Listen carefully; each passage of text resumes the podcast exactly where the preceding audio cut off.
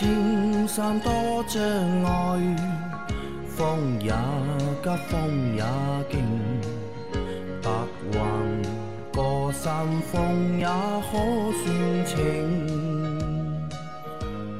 莫说水中多变幻，养车修车乐趣多开车用车没烦恼。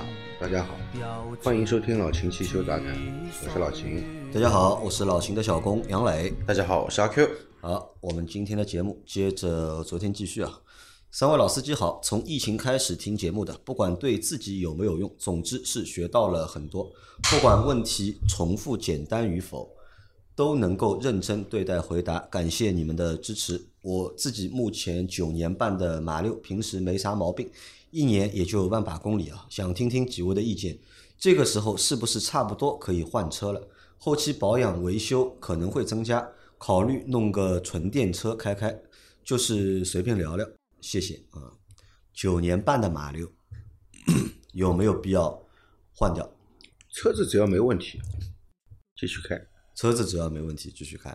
我看到老秦在下面留言了嘛，嗯车子没问题，你现在一年就一万公里，嗯九年也就九万公里，啊对吧？十万公里都不到，对，保养正正常，车子又没毛病。啊，你如果不是什么对吧，限牌城市，你这个车不能开了，你去换它干嘛呢？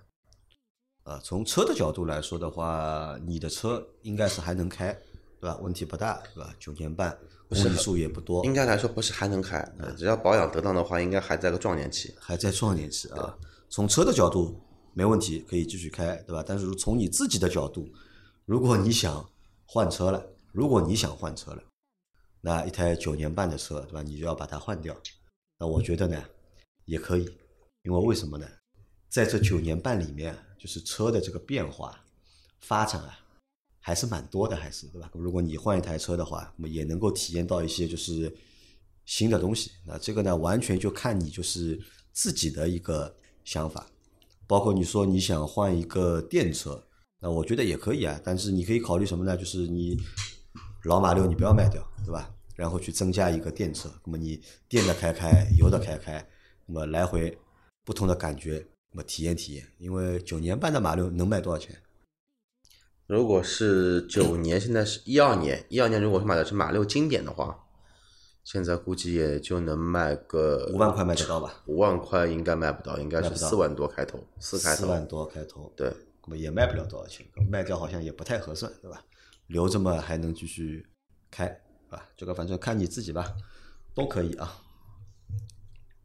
来，再下一条，秦师傅您好，请教您一下，宝来 EA 幺幺幺发动机换机油是用抽好还是用放好啊？换机油啊，E A 幺幺幺的话，你抽的话太慢了。抽的话太慢，对，它那个机油尺，机油尺是在气门室盖这里插入的，很细，你只能插一根最细的抽油管进去。啊抽的话会很慢，很慢啊，对吧？你抽一次油可能要二十分钟以上。抽一次油二十分钟，对啊，因为管子太细了，对吧？对的。那你还是直接放油吧。直接放啊，啊，就直接放，不用抽了啊。来，再下一条，十月二号去补胎，一直去的那家店放假了，就沿路找了另一家。我知道他们上轮胎螺丝啊，都喜欢用风炮，都提前打招呼说用风炮可以调低档位，回家用指针扳手卸着看看，又指针到底三百纹丝不动啊。看来好好说话不行啊，下次一律让他们用指针扳手，不准用风炮，这个也是属于野蛮操作。野蛮操作。而且的话呢，那个轮毂的螺丝呢，其实如果说，呃，两种打法，一种呢稍微有一些职业素养，对吧？你先手动上上上上到自然紧，再用风炮打，这个呢就是力气吃的比较大一些，这个呢相对来说还不是这么的危险。如果说是直接把风炮上面装上螺丝直接打的话，这十个十个里面不说八个吧，至少说三四个直接打滑牙。如果打了滑牙，那这个就完了。这个就是要么换那个哈巴头，要么就是重新去敲一个公文出来。但现在好像敲一个螺纹出来，这个技术好像越来越少。那风炮一般在什么时候会用风炮呢？拆卸的时候，拆的时候，拆的时候会用。上的时候的话呢，因为风炮其实它也有力道大小的嘛，嗯，你上一些那种大车上面用的，那肯定是用风炮，不然你拆都拆不下来。上紧的话之后呢，因为大车需要的扭力更大，风炮打完它就扭矩还不够，还要再上扭力扳再拉一把。小车要用到风炮拆，除了龙骨，别的东西好像也很少有这么大的了。嗯他说他那个只增到三百温丝不动啊，三百牛米的话，这个力气多大？这个把风炮真的厉害，这把风炮真的厉害，一般风炮是打不到三百牛的。打不到三百牛，嗯，啊，这个也没办法，好像对吧？你和他们说，他们就不听你的，嗯，怎么办呢？对吧？你打也打上去了，对吧？总不见得让他再卸下来，再重新来一遍。这个这个算什么？就认真还算野蛮施工？就就是野蛮施工。为什么要用风炮？因为风炮快，那对啊。因为风炮快。那因为快，所以说它野蛮施施工嘛。好的啊，那再来下一条。那所以以后这家店你不要去了，换一家啊，还是去你原来那一家。再来一条，来提个燃油添加剂的问题啊。最近看到说，增加辛烷值的添加剂一般都是使用 W 啊 MMT 来实现的，这个会有金属物沉淀，长期使用会造成磨损啥的，这种说法正确吗？唉，金属物沉淀，呃，磨损什么呢？磨损什么呢？MMT 这个东西呢不是太了解，但是呢，按照我的用车经验来说，新烷值添加剂其实用的频率，我认为是很低的。嗯，而且基本上的话呢，传统用的话，更多的是用的是清洁剂，而不是新烷值提升剂。新烷值提升剂只有你去了那种只有低标号汽油，没有标号标号更高的汽油的时候，你才需要加这个东西。或者说你平时对吧，想上赛道的，你平时加九十八还不满足，你想再提高性完成，那再加个一瓶怼进去，那可能说到一百零一、一百一百标号的汽油，但这个东西也是偶尔用用用用一下，就算它有金属沉淀物，不是有那个汽油滤清的吗？对吧？它沉淀应该是也是沉淀在油箱里吧？应该。他说的应该是燃烧好之后吧？如果按照他这个逻辑说的话，如果是燃烧掉，燃烧完之后有金属沉积的话，这个也不太可能啊，也被排掉了呀，对啊，排气管也排掉了嘛。如果你是在油箱里面产生化学反应，对吧？有了那些金金属的沉淀物，但有汽油都有油滤芯的，对的，对吧？这个可以帮你过滤掉的嘛，对吧？应该不会有这种磨损的这个情况出现的。应该不会。啊，那这个说法啊不正确啊！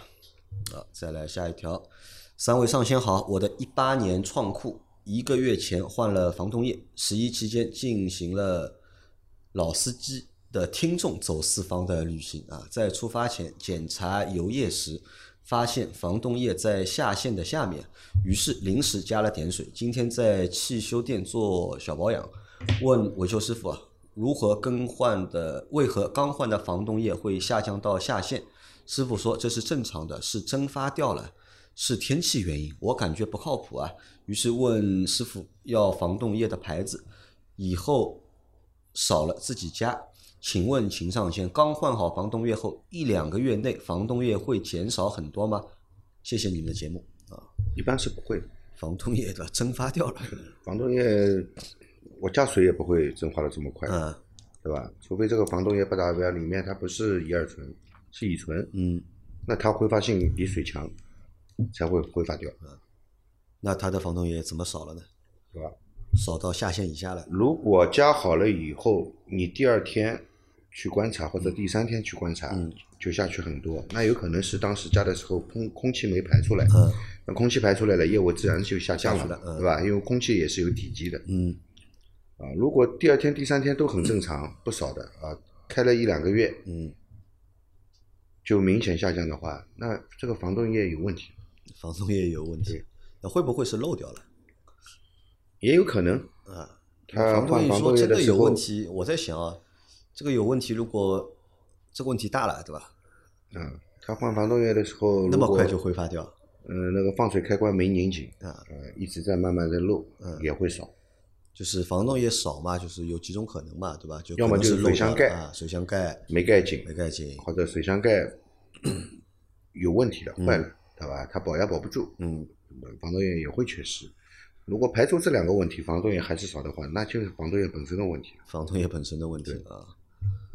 好的啊，来再来一条，向三位老板请教一个问题啊。我看大部分涡轮增压车的最大扭矩爆发都是在一个平台，比如一千多到四千多转。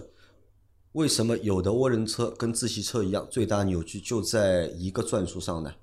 这是有什么说法，或者哪些发动机是一个平台，哪些只在一个点上？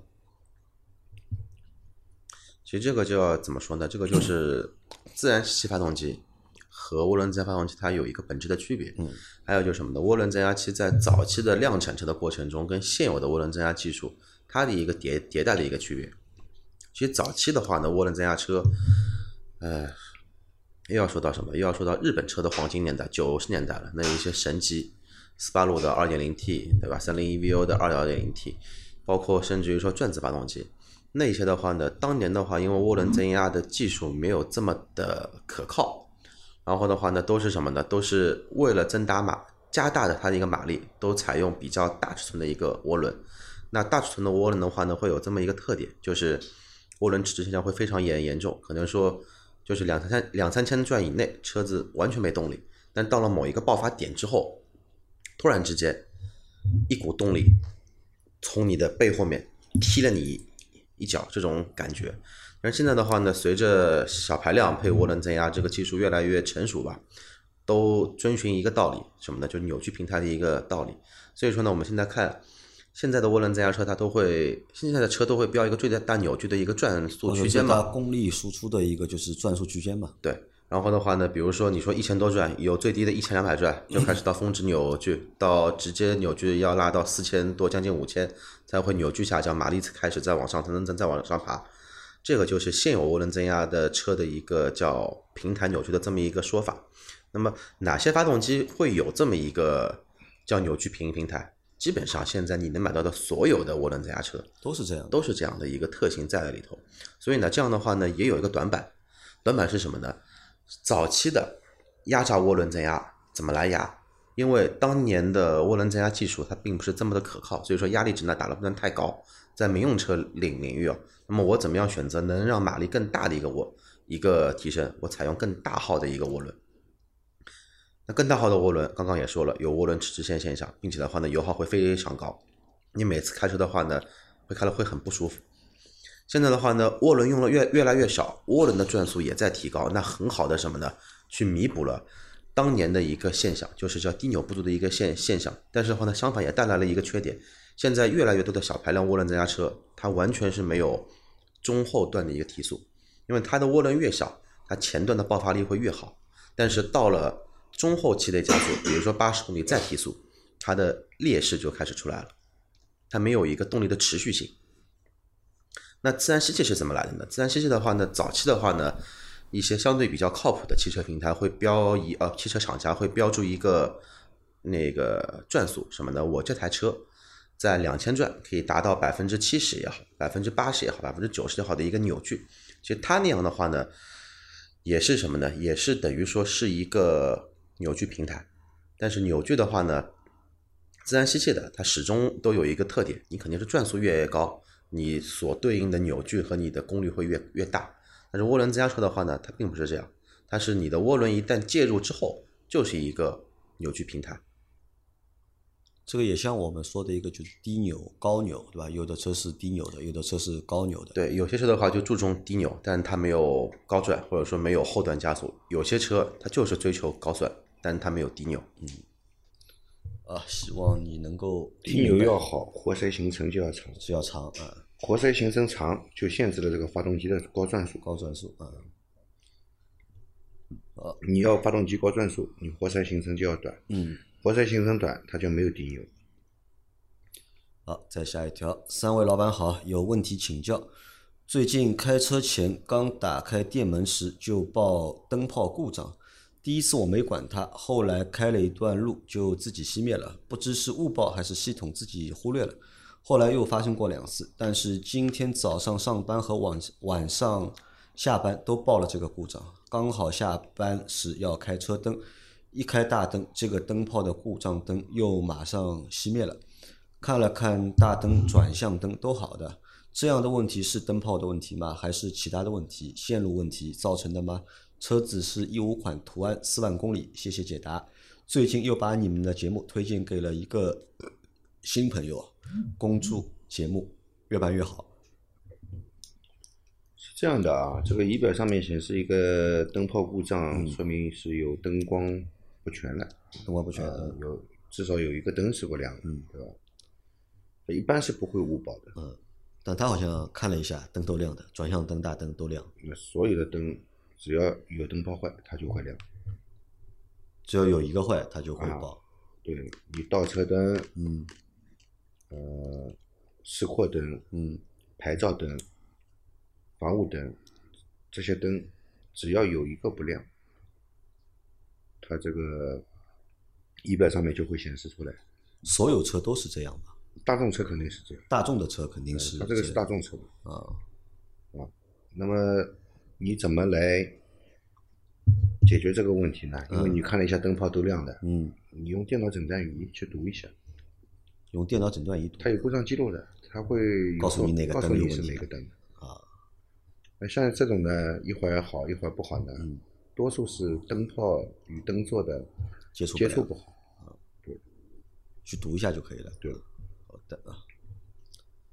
啊，还有他说他最近又把我们节目推荐了给一个新的朋友，那这个感谢你，而且这个也希望所有听众都向他学习啊，对吧？嗯，多多推广啊，一个人再带一个人，哎，然后我们的节目这个流量就能够翻一倍，对吧？对从两千多变成四千多，对，然后再每个人再找一个小伙伴，对吧？就能从四千多变成八千多，对吧？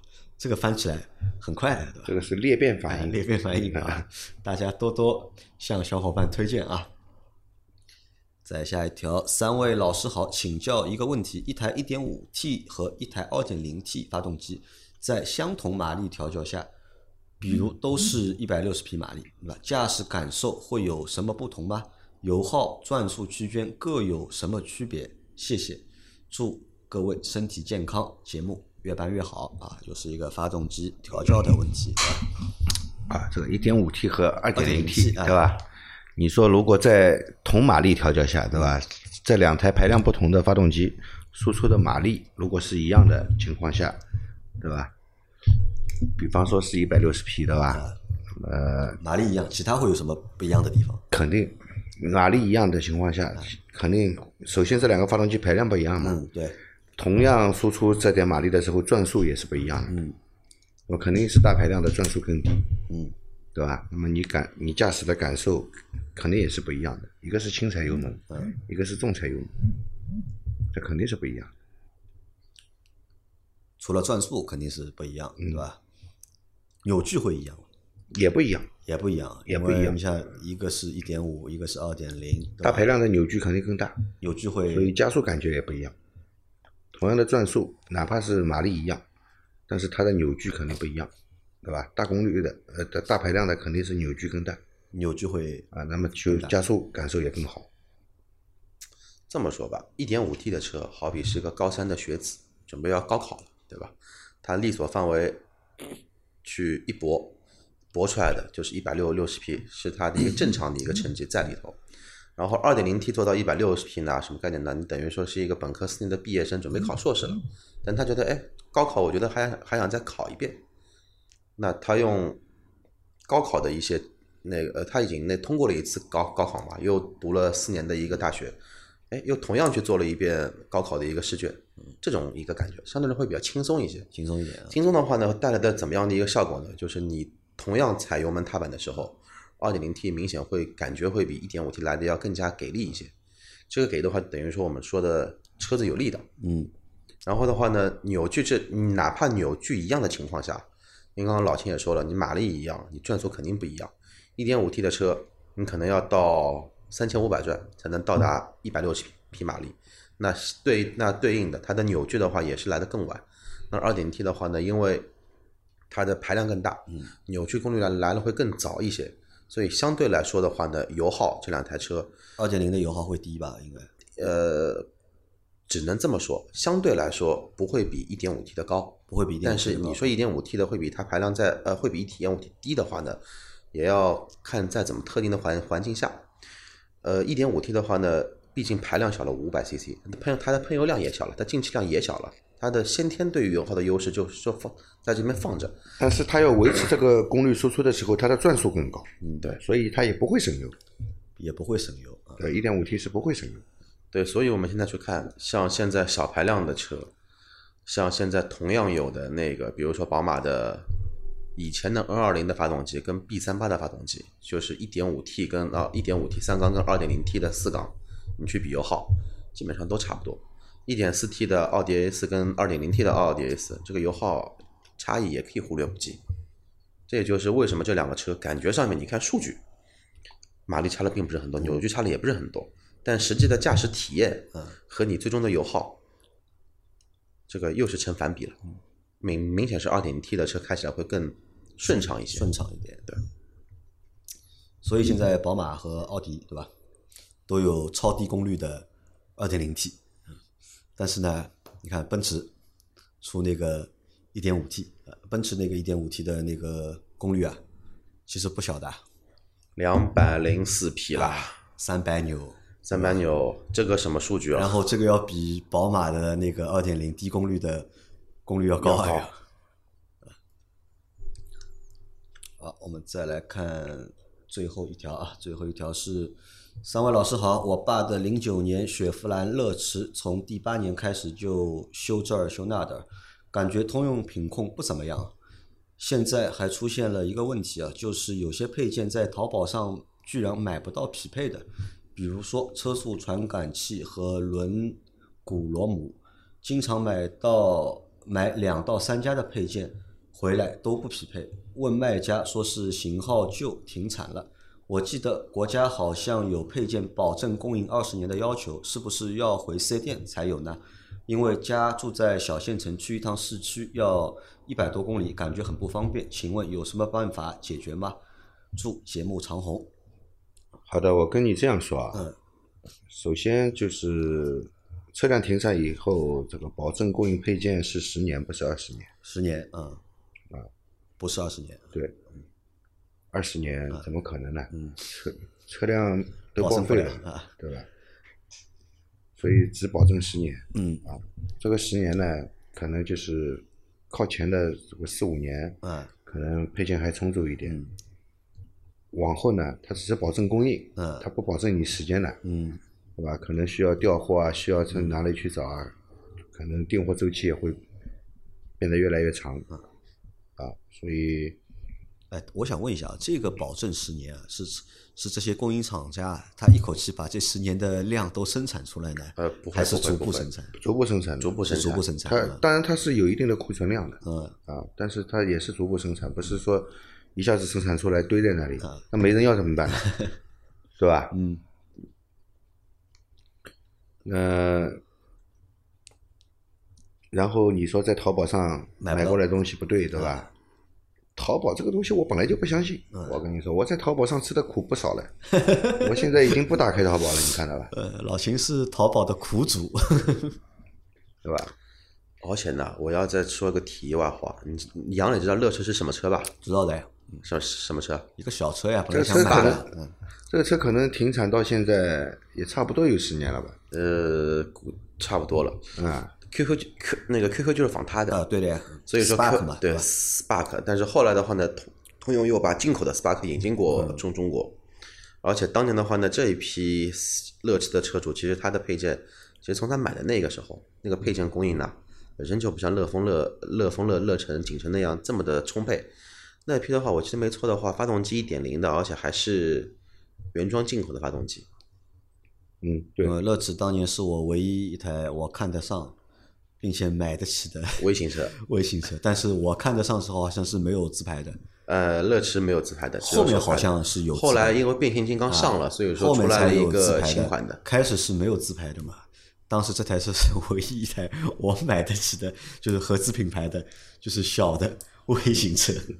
所所以啊，你说配件买不到，我估计十有八九啊，淘宝上的卖家把你当 QQ 来处理了。